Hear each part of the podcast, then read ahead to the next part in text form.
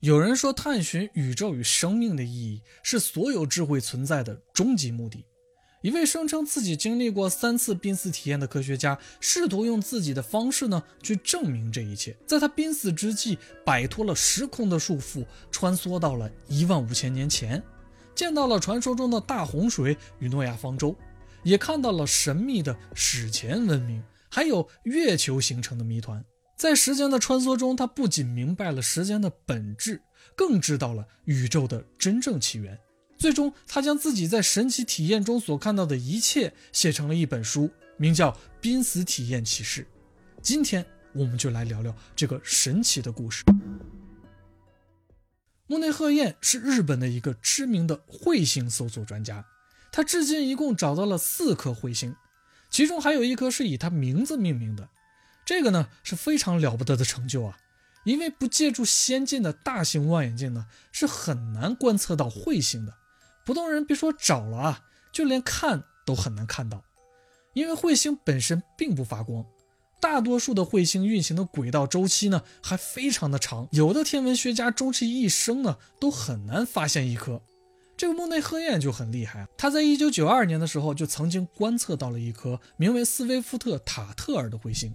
这颗彗星最开始是在一八六二年被人观测到的。非常巧合，也非常难得的是啊，相隔一百三十年后呢，它的回归被木内鹤彦第一个重新观测到了。有人说啊，看到流星会很幸运，这个木内鹤彦能够独自发现整整四颗彗星，可能也真的是他本身足够幸运。也不知道啊，是不是真的有上天眷顾啊，让他本就不平凡的一生呢，反复的经历了三次濒死体验。最让他深受震撼的是他第一次的濒死体验。据木内鹤彦自己说啊，这一次啊，让他经历了一场时空穿越。一九七六年，也就是木内鹤彦二十二岁那年，他患上了很罕见的疾病，最终啊，因为在医院治疗无效，被宣布了死亡。但奇怪的是啊，在他被确认死亡的三十分钟后呢，他竟然又奇迹般的活了过来。据说啊。这是当时日本唯一的一个被确认死亡后又复苏的病例。当木内鹤彦醒过来之后呢，他开始对周围的人讲起了自己的经历。木内鹤彦就说自己啊，也许是真的死了一回，因为呢，他说他看到了花海，还有三途川，也就是日本民间神话传说中人死后才能见到的冥河。他说啊，起初他看到了很亮的光。于是他就朝着亮光走了过去。当他身处在这亮光之中的一瞬间呢，他就来到了一个像是隧道一样的地方。这条隧道呢，就像是一条传送带，把他带到了另一个奇妙的世界。在那里呢，他脚下的草地上开满了鲜花，既漂亮又安静。他能感觉到双脚踩在草地上的质感，也能够感觉到有风吹过。他看到不远处呢，有一条河。河边还有一艘小船，正当他准备上小船划向河对岸的时候呢，他发现船上没有桨，于是他就只好用手努力地划了起来。等到他筋疲力尽划到对岸的时候呢，他就看到岸上有五个穿着白色西装的人朝他走了过来，其中一个女人就问他：“你为什么会来到这里呢？”木内鹤彦也十分疑惑，他怎么也想不起来啊，这究竟是怎么一回事了。正当他疑惑之际呢。这五个人就把他带到了一座大山的前面，在这里呢，他看到了一些自己已故的亲人。再后来，他父亲也通过他的描述呢，觉得那个和他说话的女人是他从未谋面过，而且已经去世了的姑姑。当他爬上山顶啊，他就看到面前出现了一张脸，在和他说了一些什么之后呢，就消失不见了。很可惜的是啊，木内鹤彦并没有记住这张脸究竟对他说了什么。正当他愣神儿的时候，他就发现啊，自己的意识已经回到了医院的病床前。他能看到病床上的自己正在很艰难的呼吸，呼着呼着，渐渐的，他的心脏就停止了跳动。这个时候呢，他看见他的母亲凑近到了他的病床上的身体，很悲伤的说了一句：“啊，死了。”非常奇怪的是啊，他意识到自己呢是站在旁边看着这一切发生的。这个时候，木内鹤彦就突然好像是如梦初醒了一般，他就想啊，我这不会是真的死了吧？随着他这个想法的出现呢，他就发现了另一件令他非常惊讶的事啊，他呢可以进入到别人的身体里。当时啊，他就跑到了他父亲的位置，说了一句呢：“我没事的。”事后呢，他的父亲就回忆说，恍惚之间呢，好像真的是听到了这么一句话。不过呢，木内鹤彦也发现啊，当他的意识离开别人的身体之后，不管怎么说话都没有人能够听到了。可是偏偏他还觉得呢，自己除了触感之外啊，其余的感官都还在。在后来的回忆之中呢，他也说啊，自己甚至啊都能闻到医院里消毒水的味道。紧跟着呢，他就经历了第二件不可思议的事。木内鹤彦呢，就发现只要自己想着某个人，他就能瞬间的移动到这个人的身边。当时他就说啊，自己想到了刚刚跑出病房的母亲，于是瞬间呢，他就来到了自己母亲的旁边。他又听到母亲很悲伤的在打电话，还叫着自己姐姐的名字。他的念头呢，就跟着想到了他的姐姐。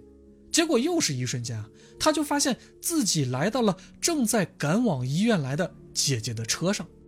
后来呢，在他醒过来之后，还曾经和这个两个姐姐呢聊过这件事儿，他也真的说出了这两个姐姐在车上的对话的内容。有了这两种能力之后呢，木内鹤彦就好像自己被点醒了一样啊，他突然就明白过来，此时此刻自己的状态啊，应该是已经突破了时空的束缚了。当时啊，他就特别的兴奋。有清醒梦经历的人可能会知道啊，当人知道自己正在做梦的时候呢。意识就会变得非常的兴奋，莫内鹤彦的感觉啊，可能就和做清醒梦时候一样啊。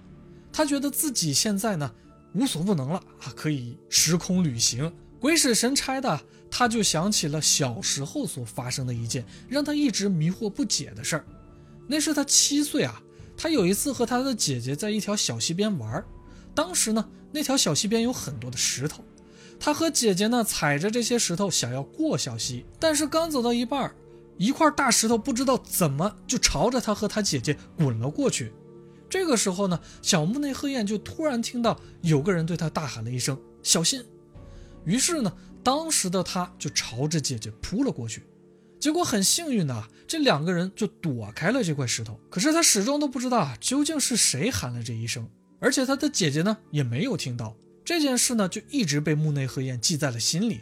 所以他就想用时空旅行的方式回到当年呢，去解开这个谜题。他心念一动呢，就瞬间回到了他的小时候，正巧呢看到了石头滚落的那一幕，于是他就不由自主的大喊了一声“小心”。这时候啊，他也猛然的发现啊，原来其实呢是来自未来的他。救了过去的自己和姐姐，这里呢就产生了一个时间循环的问题。在之前我们讲时间到底是什么那一期里面，也有更详细的解释。在这里呢，我们就简单的说明一下，时间循环啊，大概想表达的意思就是啊，所有人所经历的这一切都一定会发生，同时呢也已经发生过了，在逻辑上啊互为因果，这也形成了一个时间闭环。未来的木内鹤彦因为濒死体验。意识回到了过去，所以救了小时候的自己。也因为过去的自己得救呢，所以未来的他才会继续的活着。这就是一个先有鸡还是先有蛋的问题啊！可能在宇宙诞生之时啊，所有的一切呢就早已注定好了。这次尝试啊，让他更加确定了自己可以实现时空穿梭。于是呢，他就决定想要去未来看一看。念头所及，他就穿越到了未来，看到了一个中年版的自己啊。他觉得那个时候自己大概有四五十岁的样子，像是一个教授正在一间教室里面上课，看起来呢环境像是某个大学。他正在教一群年轻人观察星体和宇宙。不过呢，他觉得自己看到的这个未来没有回到过去看到的那么清晰啊。而且隐约的，好像和另一幅场景重叠在了一起。那那幅场景啊，就有点不那么美好了。它看起来呢，就像是一片废墟。当时啊，木内鹤彦就很疑惑，他心说啊，难道自己的未来会发生什么变化吗？这就让他有点想不通了。而且呢，事后经过他的回忆呢，他觉得去往未来的自己呢，更像是观察，而且无法去影响和改变未来。他就觉得啊。或许未来真的是充满了不确定性的状态啊。不过呢，这也让他稍微安心了一点，因为看到了自己的未来。也就是说呢，他这次并没有真正的死去。不过呢，他也有一些怀疑啊，说这一切有没有可能全部都是自己的幻觉呢？于是呢，他就做了另一个决定，试图呢在过去里留下一些证据和痕迹，用来证明自己真的穿越时空了。于是他一下子就穿越到了五百年前。据他自己的描述啊。他来到了一个看起来很像是庙的地方，不过他当时并不知道这个地方的名字叫做什么。他找到了一个人，并且附在了这个人的身上，然后用石炭呢，在这座庙的一个柱子上写了一个自己名字里的“鹤”字。等到了很多年以后呢，大概是他四十岁的时候，他就偶然的来到了一个叫做土佐神社的地方。突然啊，他就有了很强的既视感。觉得好像自己来过这里啊，他就想起了自己曾经时空穿越，在柱子上刻字的事情了。结果呢，还真的被他在那个寺庙里找到了一根刻着日文“鹤”字的柱子。虽然那个字啊已经非常的模糊了，但是呢，仍旧是依稀可见。而且庙里的神官还说啊，他们有一本古书。书里呢也记载着五百年前他们神社里的柱子上一夜之间出现了鹤字的事儿。当时神社里的人就认为啊，这可能是上天给他们的一种启示。但是这究竟代表着什么呢？他们参不透。直到墓内鹤宴的到来，哎，所有人这才恍然大悟啊，也不知道啊，这究竟是不是巧合。总之说到这儿呢，我感觉啊，我身上的鸡皮疙瘩都起来了。这或许啊，也是墓内鹤宴再一次证明了时间是一个闭环。墓内鹤宴本身对于史前文明这些未解之谜呢，也非常的好奇。他觉得，既然都已经看到自己的过去和未来了，那不如再去看看传说中的大洪水究竟存不存在吧。想着想着呢，他就穿越了大约距今一万五千年前。他说啊，穿越过去之后呢，就看到呢，眼前有一颗星球。感觉好像应该是地球，只是呢和现在的地球啊不太一样。它面前的这个地球上的海洋很少，大概只占了地球总面积的三分之一。地球上呢也有着文明高度发达的人类，但和我们现代文明不同啊，那些文明的科技和建筑呢几乎都是在地表之下的。地表之上的自然环境呢，反而没有人类活动的任何痕迹。他看到这个文明的人类乘坐类似飞碟似的交通工具，在地球上来来回回的穿梭着。更奇妙的是，他说那个时候的地球上呢，竟然还存在着恐龙。这些恐龙的外表看起来都十分的温顺啊。有人呢还把恐龙当成了坐骑。当然，木内鹤言也真的看到了。大洪水和它的成因。他说，他看到了有一颗巨大的彗星飞到了地球的附近，这颗彗星上呢充满了水分，随着不断的接近地球啊，彗星上的水和冰呢就被地球的引力给吸到了地球的大气层之中，大雨呢开始源源不绝的朝着地球上倾倒，这让原本的海平面直接上升了足足两千米，海洋水体的暴涨几乎吞没了地球上的一切。当时地球上的那些高等文明有一部分就乘坐飞船离开了地球，之后木内鹤彦就看到了海洋之上多出了很多他无法理解的高科技的载具。他说这些载具看起来啊，比那些离开地球的高等文明所用的技术还要先进。他认为这些载具呢，可能就是传说中的诺亚方舟。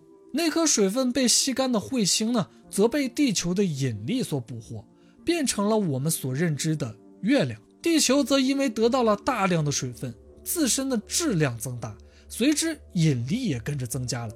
之前的地球引力是很弱的。上面生活的人类差不多都是身高三米的巨人。月球的到来呢，彻底的改变了地球上的环境。那么大洪水后留下来的人类和动物呢，在引力的作用下，身高与体型啊就变得越来越矮小了。那些原本在地球上的史前文明，因为这场灾难呢，逃往了太阳系内的其他行星之上，有一些呢，则去了太阳系外。所以一些说法中啊，所谓的那些外星人呢，其实最早也都是诞生于地球的。这也能解释啊，为什么很多传闻中的外星人长相与身材都是和人类十分类似的。在看到了大洪水与月球的谜团后呢，木内鹤彦就想到了一个人类追寻的终极的未解之谜，那就是宇宙是怎么诞生的。心念一动啊，他就再次穿越了。这一次的穿越呢，很不寻常，他感觉到了一个前所未有的强大能量。这股能量在不断的律动，被旋转和扭曲着。他能感觉到这个能量啊，像是一种意识体。这个意识呢，在重复抵消着旋转和扭曲的力量。莫内赫彦就有一种感觉啊。他说：“这个意识呢，可能就是我们的宇宙本身最开始的样子，而那种旋转的能量波动呢，似乎是来自这个意识，也就是宇宙本身之外的。当反反复复的挤压与抵消失去平衡之后呢，就猛地发生了一场巨大的、无法形容的爆炸。于是呢，空间便出现了。爆炸后的能量以漩涡的状态波动着，散逸到了整个空间之中。”能量在旋转中逐渐的凝聚、吸引，形成了一些最基本的粒子。这些粒子呢，又不断的碰撞和组合，就慢慢的形成了物质。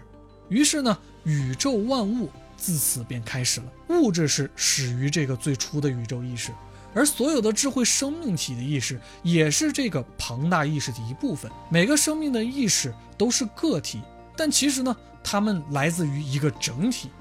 当生命消失的时候啊，意识的个体就会回到这个巨大的宇宙意识当中。这就像是一滴水滴入海洋之中，它会融合进海洋，回到最初的状态。无数的意识呢，就这样流动着，汇聚在了一起，再分散到无数智慧生命的个体之中。有人说，木内鹤彦所经历的濒死体验，其实只是大脑所产生的幻觉。一切他所看到的景象，都是在经历生死一瞬间，潜意识将他曾经的记忆重新组合，再呈现出来的。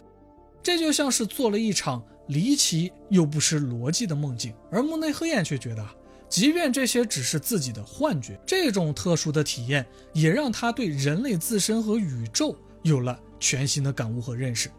他认为呢，世界上的每一个人都有着自己独特的使命。像人类这样的智慧生命，终其一生所要追寻的，就是认清自身，然后完成自己的使命。而且他也说啊，我们人类有一个共同的任务，就是和地球的生态还有宇宙呢维持和谐与平衡。智慧生命在这个宇宙中所能保留下来的，从来不是物质与金钱。而是永恒的精神与记忆。当你能够享受生命，通过身边的一切得到启发时，当你拥有足够的勇气去继续自己想做的事时，当你感受到与自然和谐相处、发自内心的喜悦时，你就一定能够理解生命存在的意义。好，今天我们就先聊到这儿了。如果你喜欢我的节目，请继续关注。我是喜欢夜谈的大白。我们下期夜谈不见不散，拜拜。